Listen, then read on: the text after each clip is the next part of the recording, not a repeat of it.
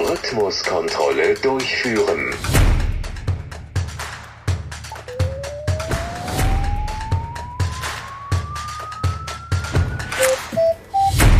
Was bitte ist der Unterschied zwischen Physiotherapie, Ergotherapie und Chiropraktik? Das frage ich mich schon lange. Heute kommt Licht ins Dunkel und ich auf die Pritsche. Nicht, dass ich Schmerzen hätte.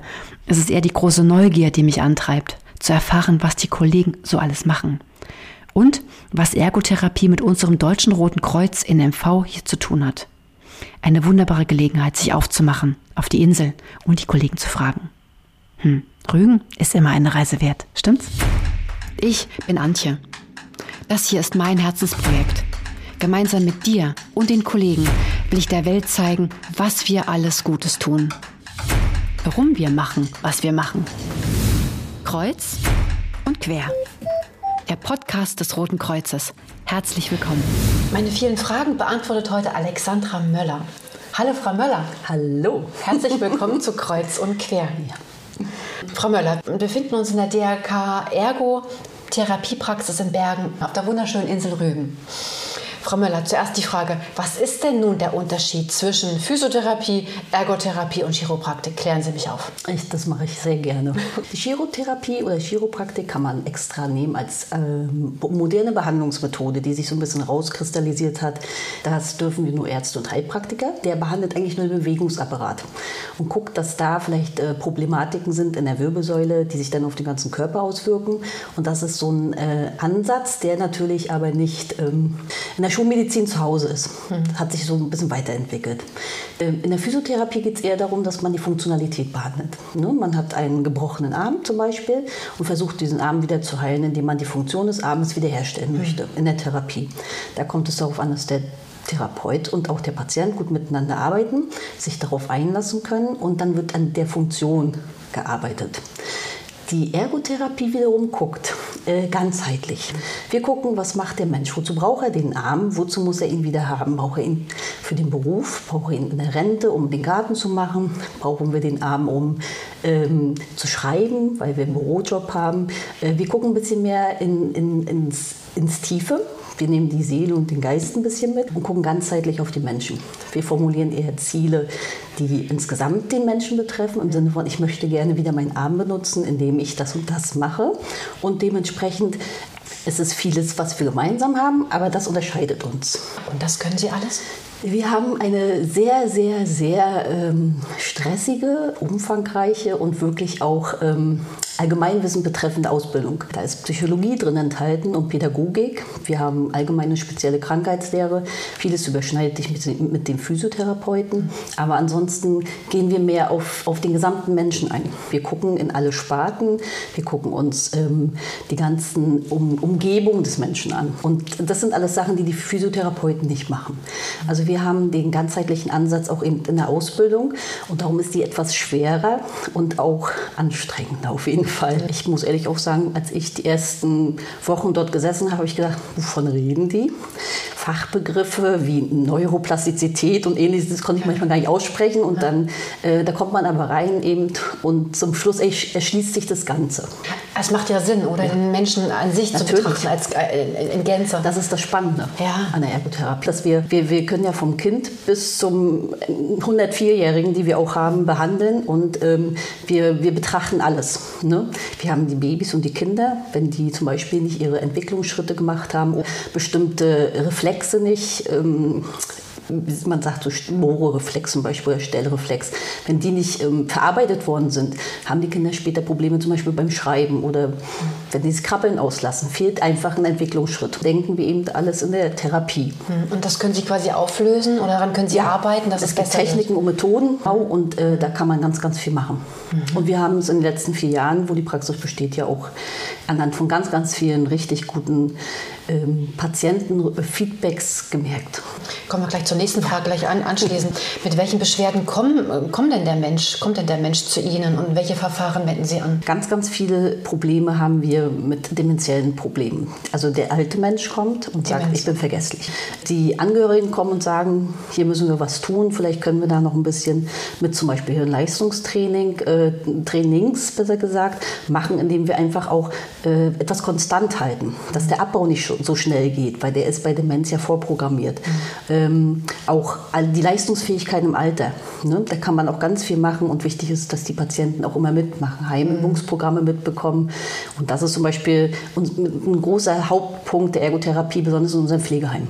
Mhm. Ne? Und da kommt auf jeden Fall die Kinderabteilung, von denen wir auch wirklich ganz viele haben, die äh, angeborene Probleme haben, die Entwicklungsverzögerungen haben, die Lernbehinderungen haben und das wird bei uns in den Therapien auf jeden Fall aufgefangen, deutlich verbessert, ganz viel und äh, die Stunde würde gesprengt werden, wenn okay. ich das mache. Ja, aber spannend, genau. Ja. Das heißt, also Sie betreuen nicht nur diese Praxis hier, sondern Sie fahren auch in die Einrichtung, zu den Ki ja. Kitas hin, in, in, in die Pflegeheime genau. und so genau. weiter fort. Also, genau. okay, wir machen Hausbesuche und Praxis, dass wir, und das äh, gibt so die Hälfte des Tages des, des Therapeuten wieder. Also die Hälfte des Tages ist er wirklich außer Haus und in der anderen Hälfte des Tages betreut er oder therapiert eben in der Praxis oder in unseren Praxen. Wie, wie lange gibt es diese Praxis schon oder wie lange gibt es diese Ergotherapie schon hier auf Rügen? Also ähm, auf Rügen gibt es ja einige Ergotherapiepraxen, ja. aber wir haben ja ähm, seit 2020 hat die erste Therapiepraxis äh, eröffnet. Da haben wir ja angefangen in Bergen Süd. Da ist unsere erste Praxis gewachsen und da auch die Idee entstanden. Die Praxis hier in Rodensee gibt es seit letztem Jahr im Dezember und wir haben im April im Jahr 2021 in Stralsund unsere Praxis eröffnet. Jetzt könnten Sie auch Ihre eigene Praxis haben. Warum diese Synergie mit dem mit dem DRK. Der Bedarf auf der Insel wäre, denke ich mal, für eine eigene Praxis gegeben. Wieso gerade DRK? Welche Vorteile bringt das? Welche Entwicklungs- oder Chancenmöglichkeiten gewinnen Sie auch dadurch? Gibt es bessere Rahmenbedingungen? Bringen Sie Licht ins Dunkel auf. Weil, ja, da muss ich ausholen. Hm. Ähm, es ging ja da, also meine Ausbildung zur Ergotherapeutin habe ich ja mit ca. 30 als Umschulung gemacht und ähm, ich habe den Beruf vorher nicht gekannt. Man kommt nicht in Berührung, wenn man als gesunder Mensch unterwegs ist. Dann hat man keinen Bezug zu diesem Thema. Thema. Da habe ich erst mal erkannt, äh, wie wichtig oder wie breit gefächert das ist und wie, wie toll das ist, wenn man so breit aufgestellt ist und dann heilen kann. Das war meine Intention. Ich möchte heilen. Ich war schon mal selbstständig und das hat mir teilweise nur gefallen, weil es heißt immer selbst und ständig.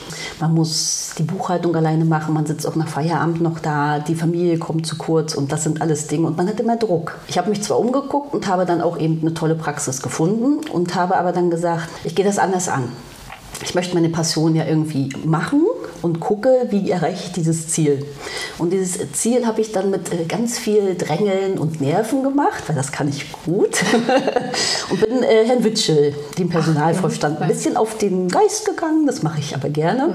Und dann habe ich ein bisschen gedrängelt, habe das nochmal, die ganzen Vorteile, die dadurch entstehen würden, die das Deutsche Rote Kreuz davon haben würde, aufgezeigt. Und dann äh, hat das, äh, der Vorstand sich entschieden, dass wir das machen. Ich wurde dann für drei Monate freigestellt und ich hatte eben die Praxis in Bergen Süd im Blick, weil die war leer. Und dann haben wir gestartet. Und zum 01.01.2020 haben wir dann aufgemacht. Also von Oktober bis Dezember waren noch Umbaumaßnahmen nötig, weil zu kleine Räume waren. Da gab es noch Zulassungsvoraussetzungen mit einem 3 mhm. Quadratmeter Sportraum und so weiter.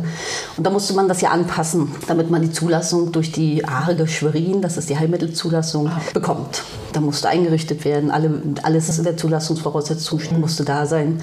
Ja, dann äh, haben wir gestartet.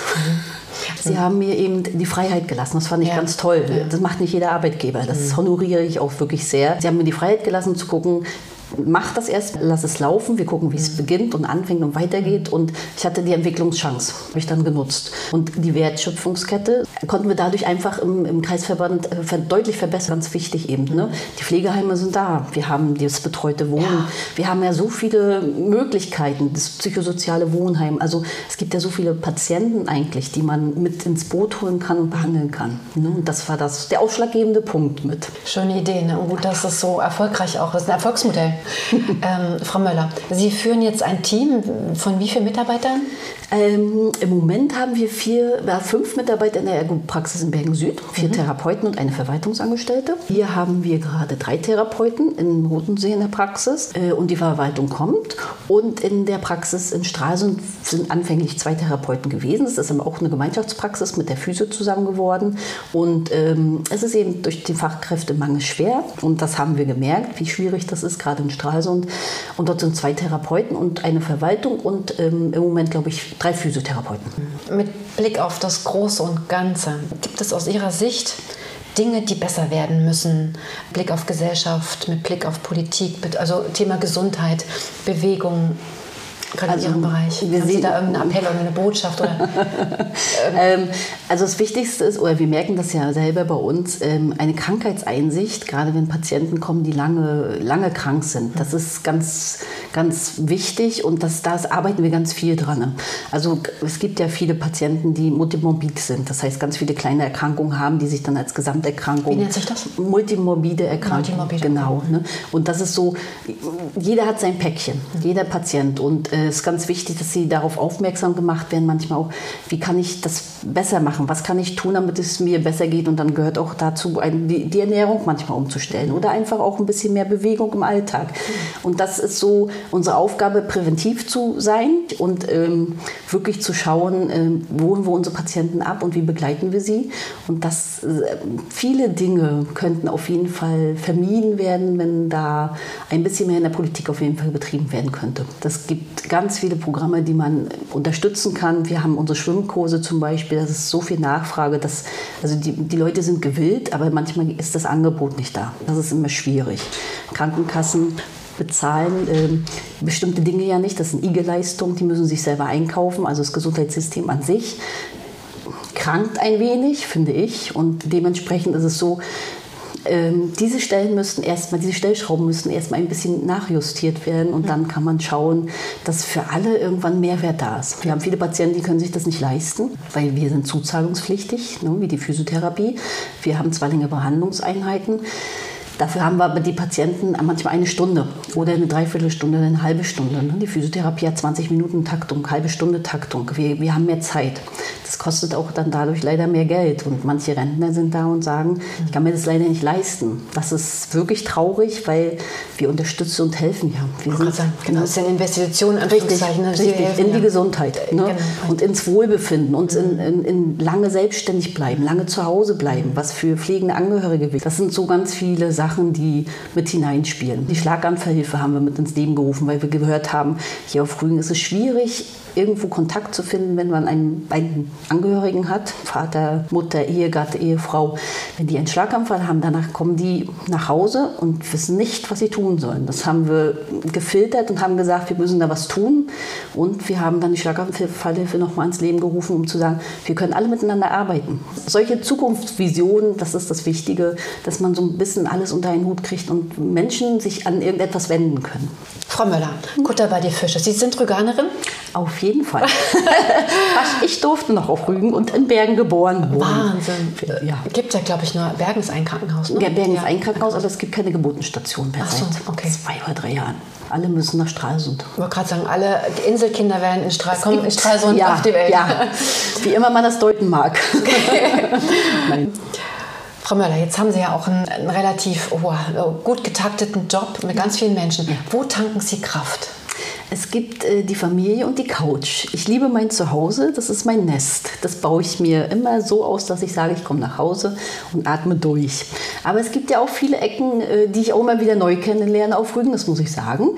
Äh, ich versuche immer neuerdings alle zwei Wochen mal zu einem Ort zu fahren, den ich noch nicht kenne. Und ich wusste gar nicht, dass ich so viele Orte noch nicht kenne. Und das als ja, ja, ich finde, ich, es ist eigentlich traurig. Ähm, ich bin ja nur auch im Alter, wo man dann sagen müsste, ja, eigentlich solltest du alles kennengelernt haben. Aber die Zickerschen Berge zum Beispiel, also kann ich echt empfehlen. Man kann in die Weite schauen. Man hat wirklich alles offen. Es ist wie Neuseeland, nur in klein. Finde ich sehr toll. Äh, die Rügen hat wirklich ganz, ganz viele verschiedene Facetten und äh, so viele Orte, die sich überhaupt nicht ähneln, sodass man, äh, wenn man im Osten der Insel ist, ganz andere andere Sachen kriegt als im Süden der Insel. Ich sage immer oben und unten. Manche kriegen das nicht, nein. Äh, und dann der Norden, die Buchenwälder. Ne? Das ist so Sassnitz und die ganze, die Steilküste. Also es gibt Orte, da kann man Kraft tanken, einfach die Schuhe ausziehen, die Füße ins Wasser und dann geht's los. Sehr gut. Und die Insel Rügen ist sowieso immer eine Reise wert. Ne? Genau. Ja. Und selbst wenn Sie das bestätigen als, ja. als Insulanerin. Man braucht eigentlich nirgendwo hinfahren, weil hier hat man alles am, wirklich am Ort. Ne? Das ist so, andere fahren im Sommer weg. Ich denke immer so, Nein. die Ostsee, die Ostsee ist doch hier. Nein, also es gibt Kraftorte, kann man sich suchen und die findet man auch. Und es gibt wirklich äh, versteckte Sachen, die ich nicht preisgeben werde. Das verstehe ich sehr gut. Wunderbar, sehr schön. Frau Möller, vielen lieben Dank für den Einblick, für das Gespräch. Und ähm, hm, Appell an alle da draußen, mhm. die Insel entdecken. Auf jeden Einfach Fall. aufs Fahrrad, das Fahrrad schnappen und immer losdüsen. Ja, kann ich nur empfehlen. Bei jeder Jahreszeit fast. genau. Auch im tristen ja. November. Auf jeden Fall. Dankeschön. Ich danke auch. Kreuz und quer. Der Podcast des DRK in Mecklenburg-Vorpommern. Wir treffen uns zweimal im Monat hier. Zusammen reisen wir durch die Vielfalt unseres Roten Kreuzes. Du willst dabei sein? Dann melde dich bei mir. Lass uns zusammen auf diese Hörreise gehen. Bereit? Dann freue ich mich auf deine Geschichte in Kreuz und Quer.